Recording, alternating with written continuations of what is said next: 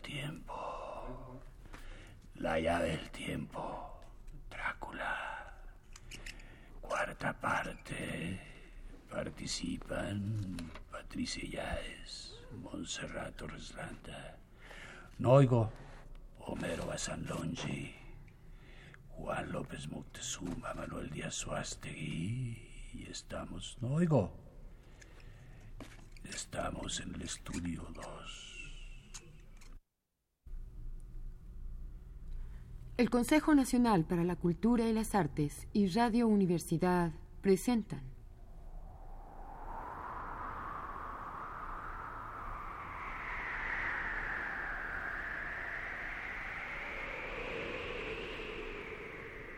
Diario de Jonathan Harkus. Me habló Drácula.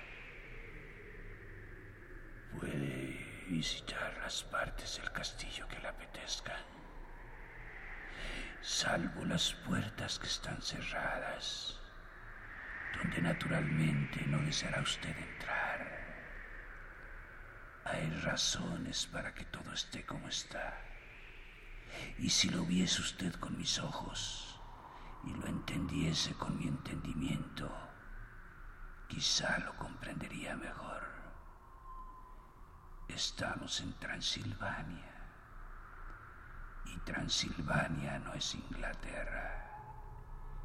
Nuestras costumbres no son las de ustedes, de modo que habrá muchas cosas que le resultarán extrañas.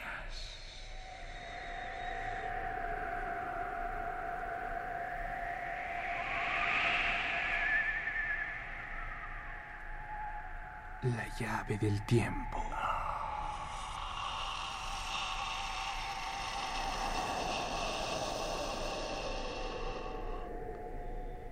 La clave del tiempo.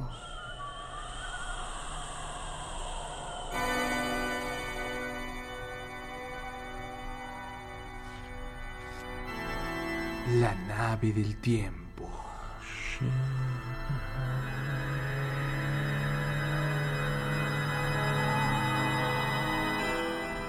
El ave del tiempo.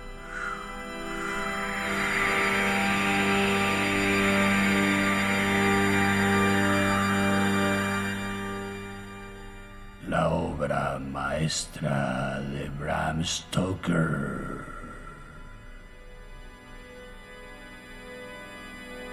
Drácula.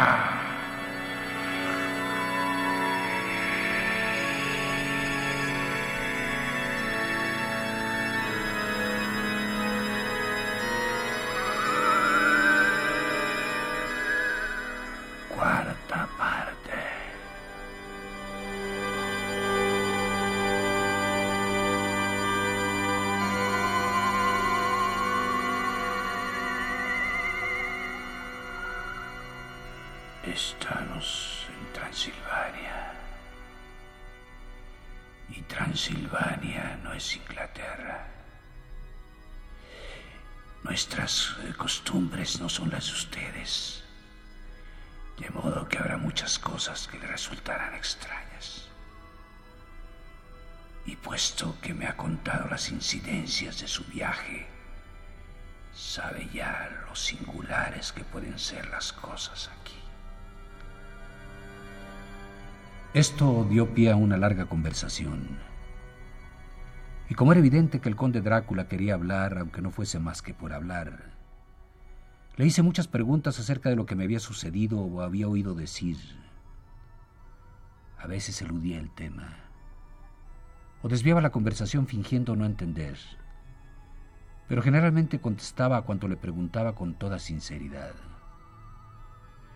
Luego, pasado un rato, me volví más atrevido y le pregunté sobre algunas cosas extrañas que había observado la noche anterior, como por ejemplo, ¿por qué el cochero se acercaba a los lugares donde veíamos llamas azules? Era cierto efectivamente que indicaban el sitio donde había oro escondido. Entonces me explicó que era creencia común que en determinada noche del año, la noche pasada, concretamente, en que todos los malos espíritus se liberan. Se ve una llama azul en todos aquellos lugares en los que hay escondido un tesoro. Dichos tesoros han sido escondidos en la región que usted recorrió anoche. De eso no hay la menor duda, ya que durante siglos fue campo de batalla de balacos, sajones y turcos. En realidad, no hay un pie de terreno en toda esta región que no se haya enriquecido con la sangre de los hombres, patriotas o invasores. En el pasado hubo épocas agitadas en que los austriacos y los húngaros llegaban en oleadas y los patriotas les salían al encuentro, hombres y mujeres, ancianos y niños, y les esperaban en lo alto de los desfiladeros, desde donde sembraban su destrucción con aludes artificiales. Y cuando el invasor triunfaba, encontraba poca cosa ya que tuvieran lo que tuviesen, lo ocultaban bajo la tierra acogedora. Pero ¿cómo pueden haber permanecido durante tanto tiempo sin ser descubiertos, cuando hay una señal tan inequívoca de su situación para un hombre que se tome la molestia de mirar? El conde sonrió, y al retraérsele los labios sobre las encías, dejó a la vista unos caninos singularmente largos y afilados. Contestó.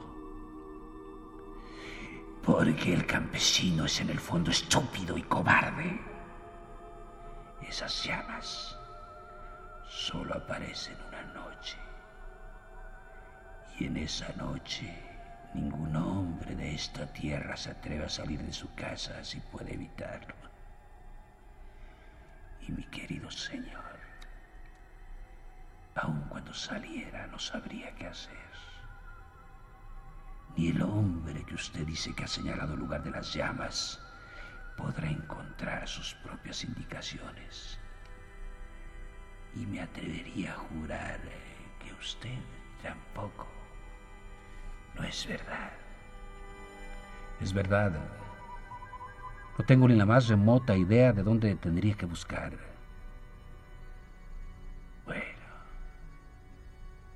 Hábleme de Londres y de la casa que han comprado para mí. Excusándome por mi negligencia, fui a mi habitación a sacar los documentos de mi bolsa. Mientras los ordenaba oí ruido de cubiertos y tazas en la habitación contigua. Y al regresar vi que la mesa estaba recogida y había una lámpara encendida, dado que había oscurecido. También encontré encendidas las lámparas del despacho o biblioteca. El conde estaba tumbado en el sofá, leyendo nada menos que la guía inglesa de Bradshaw. Al entrar yo retiró los libros y periódicos de la mesa. Nos pusimos a revisar los planos, gestiones y cifras de todo género. Se interesó por todo y me hizo miles de preguntas sobre el lugar y sus alrededores. Evidentemente había estudiado cuanto había caído en sus manos sobre el contorno, pues resultó que sabía mucho más que yo. Cuando se lo dije, exclamó, Pero amigo mío, ¿acaso no es necesario que lo sepa? Cuando me instale allí estaré completamente solo. Y mi amigo Harker Jonathan, no, eh, caído en la costumbre del país de anteponer el patronímico. Mi amigo Jonathan Harker no estará a mi lado para corregirme y ayudarme. Estará en Exeter, a millas de distancia, probablemente manejando documentos jurídicos con mi otro amigo Peter Hawkins. ¿A que sí? Estudiamos los detalles de la compra de la propiedad de Perfleet. Cuando le hubo expuesto todas las gestiones y me hubo firmado él los documentos necesarios, acompañados de una carta para el señor Hawkins, empezó a preguntarme cómo había encontrado una casa tan apropiada.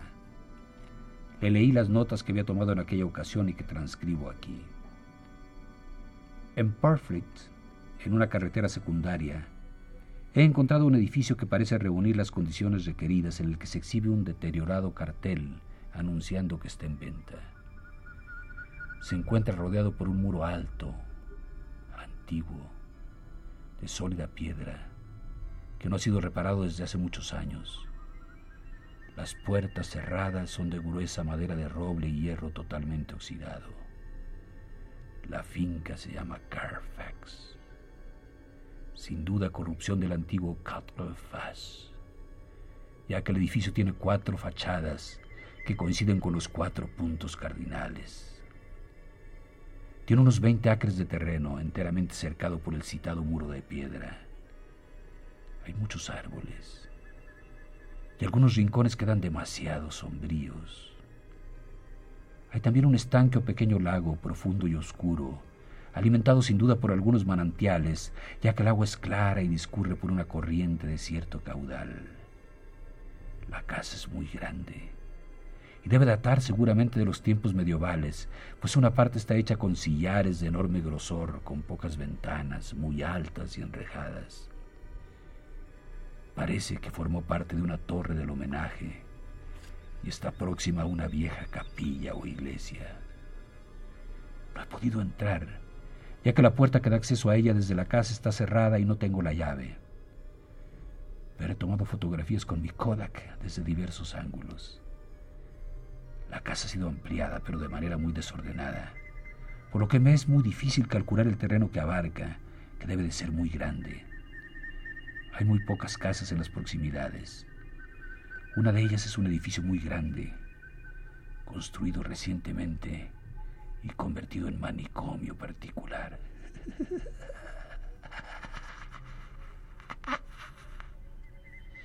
Pero no se ve desde el parque. Cuando terminé, el conde Drácula dijo, Me alegro de que sea vieja y grande. Provengo de una antigua familia y el vivir en una casa moderna me mataría. Una casa no se vuelve habitable en un día. Y en definitiva son muy pocos los días que hacen falta para sumar un siglo. Me alegro también de que cuente con una antigua capilla.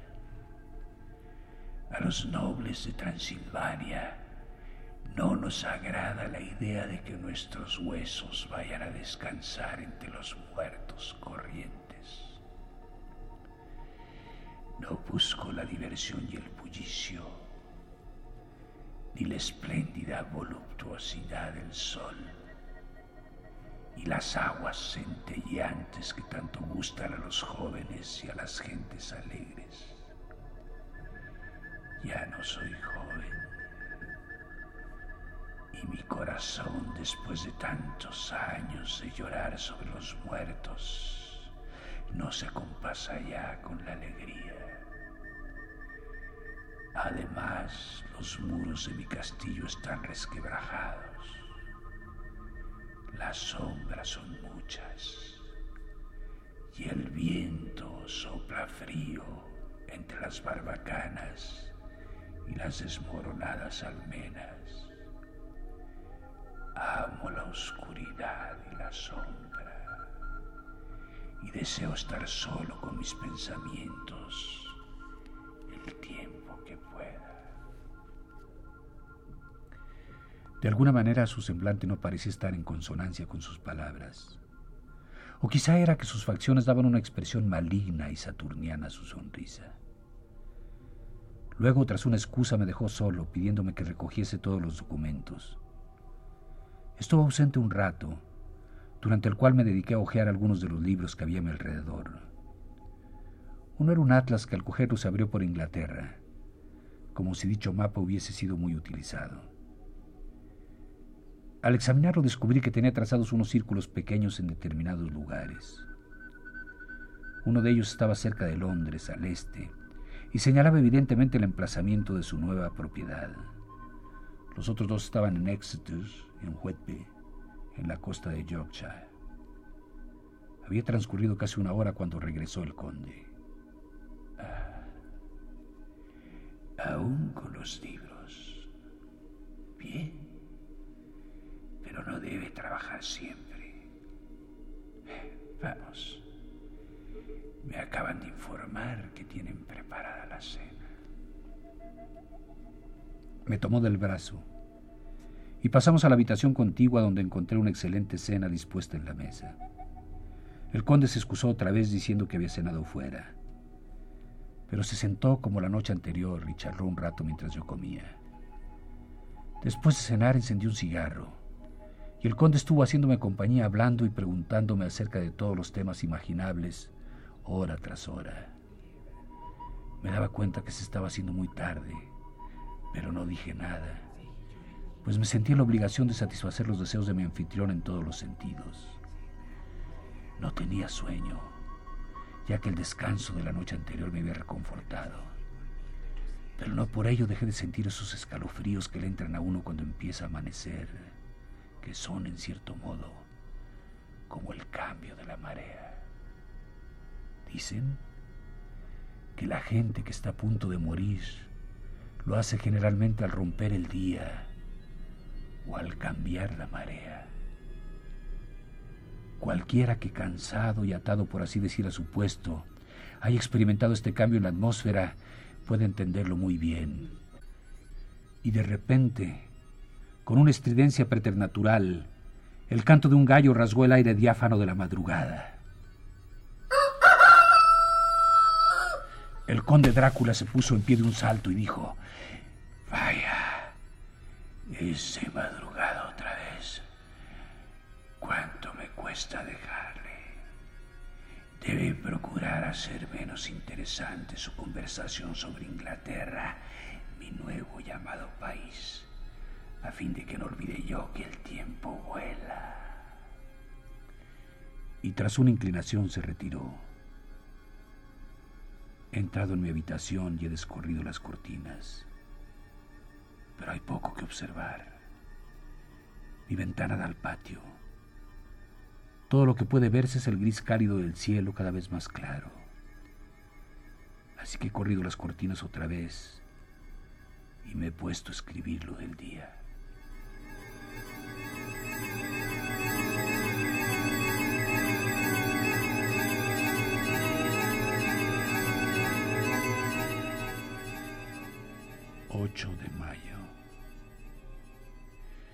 Temía al empezar a escribir en este cuaderno volverme demasiado difuso. Pero ahora me alegro de haber anotado todos los incidentes desde el principio, porque hay algo tan extraño en este lugar, y es tan raro todo él, que no puedo por menos de sentirme tranquilo. Me gustaría estar a salvo y lejos de aquí, o no haber venido. Puede que esta extraña existencia nocturna me esté afectando. Pero ojalá sea eso todo. Si tuviera alguien con quien hablar, podría resistirlo. Pero no tengo a nadie. Solo puedo hablar con el conde. Pero qué consuelo. Me temo que soy la única persona viviente de este lugar. Dejadme ser prosaico a la hora de contar los hechos. Eso me ayudará a soportarlo y evitará que se me desboque la imaginación. De lo contrario, estoy perdido. Dejadme decir cuál es mi situación o cuál creo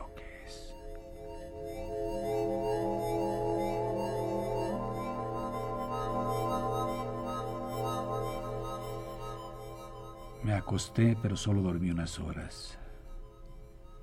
Y viendo que no podía conciliar el sueño otra vez, me levanté. Tenía el espejito colgado junto a la ventana y había empezado a afeitarme. De repente sentí una mano en mi hombro y oí la voz del conde que decía, Buenos días. Me sobresalté, asombrado de no haberle visto, dado que el espejo reflejaba toda la habitación que tenía detrás. Con el sobresalto me hice un leve corte, aunque no lo noté al principio. Buenos días. Contesté al saludo del conde y me volví hacia el espejo para averiguar por qué no le había visto. Esta vez no cabía error posible. El hombre estaba cerca de mí y podía verle por encima del hombro, pero su imagen no se reflejaba en absoluto en el espejo. Se veía toda la habitación que tenía detrás. Sin embargo, no había signo de hombre alguno, excepto yo. Era sorprendente. Y dado que esto sucedía después de tantas cosas extrañas, empezó a aumentar en mí esa vaga sensación de inquietud que siento siempre que tengo al conde cerca.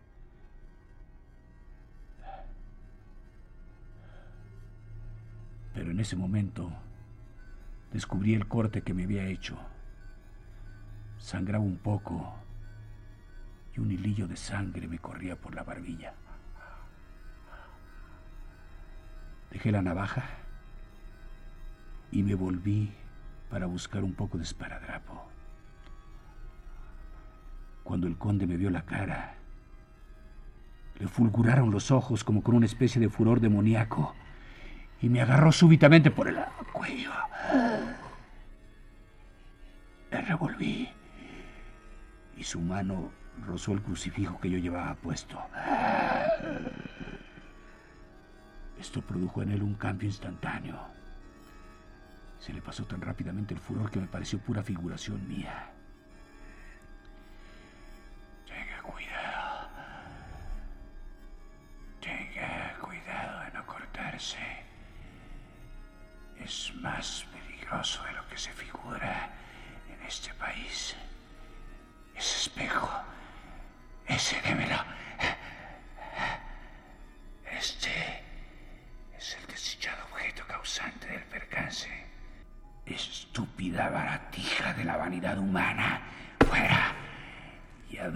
La pesada ventana con un tirón de su terrible mano, arrojó el espejo que fue a romperse en mil pedazos sobre las losas del patio.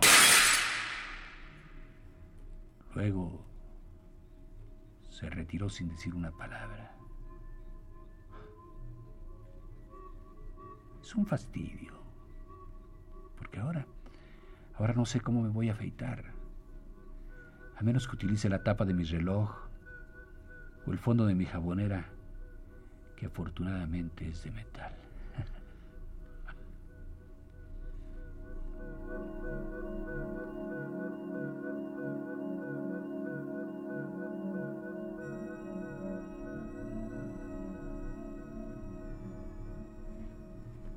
Cuando entré en el comedor el desayuno estaba servido, pero no vi al conde por ninguna parte. Así que desayuné solo. Es extraño. Pero hasta ahora no he visto al conde comer ni beber. Debe de ser un hombre muy singular. Después del desayuno anduve explorando un poco por el castillo. Salí de las escaleras y encontré una habitación orientada hacia el mediodía. La perspectiva era magnífica y desde donde yo estaba podía contemplarse perfectamente. El castillo está en el borde mismo de un terrible precipicio.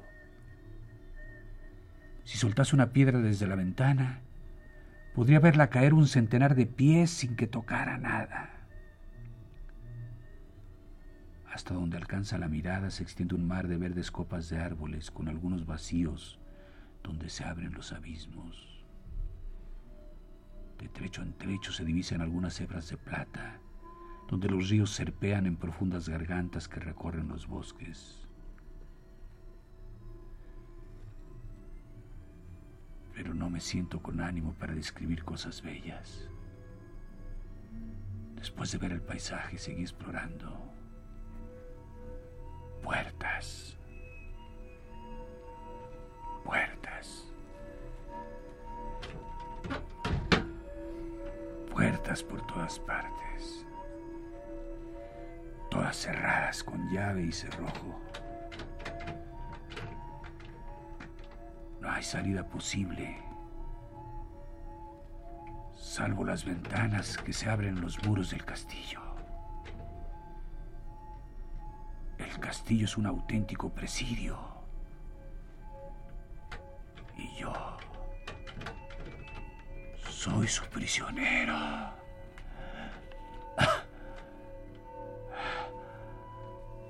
Ah. Al comprender que estaba prisionero me entró una especie de frenética desesperación.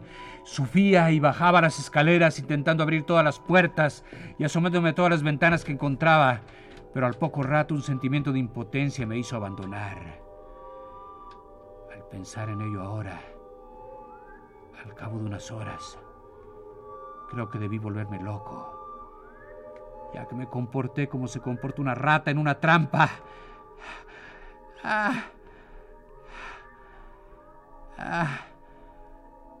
Sin embargo, tan pronto como me di cuenta de mi desamparo, curioso, me senté tranquilamente, con una tranquilidad como no he sentido en la vida, y me puse a meditar sobre qué podía ser. Aún sigo pensando y todavía no he llegado a ninguna conclusión. De una cosa estoy seguro, que no sirve de nada decir al conde lo que pienso. Sabe muy bien que estoy prisionero. Y puesto que lo estoy por decisión suya y tiene sus razones para hacer una cosa así, lo único que conseguiría confiándome a él sería que me engañase. De momento, mi único plan consistirá en guardarme mis temores y lo que sepa y mantener los ojos abiertos. Sé que o bien mis propios miedos me engañan como a un niño, o bien me encuentro en una situación muy peligrosa. Si se trata de lo segundo, necesito, necesitaré de todas mis facultades.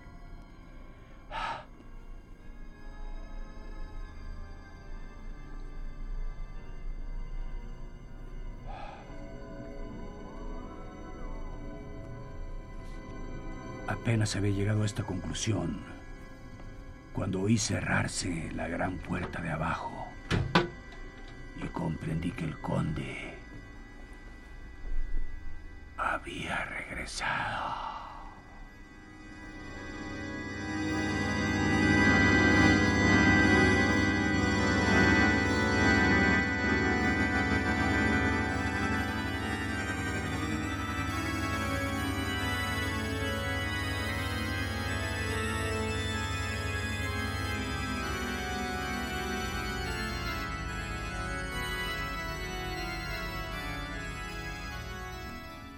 El Consejo Nacional para la Cultura y las Artes y Radio Universidad presentaron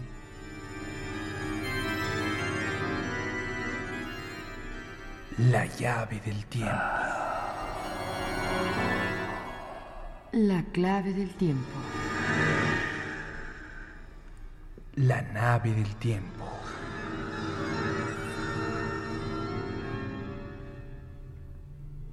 El ave del tiempo.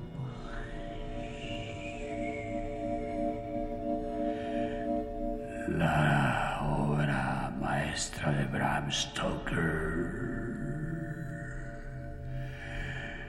Drácula.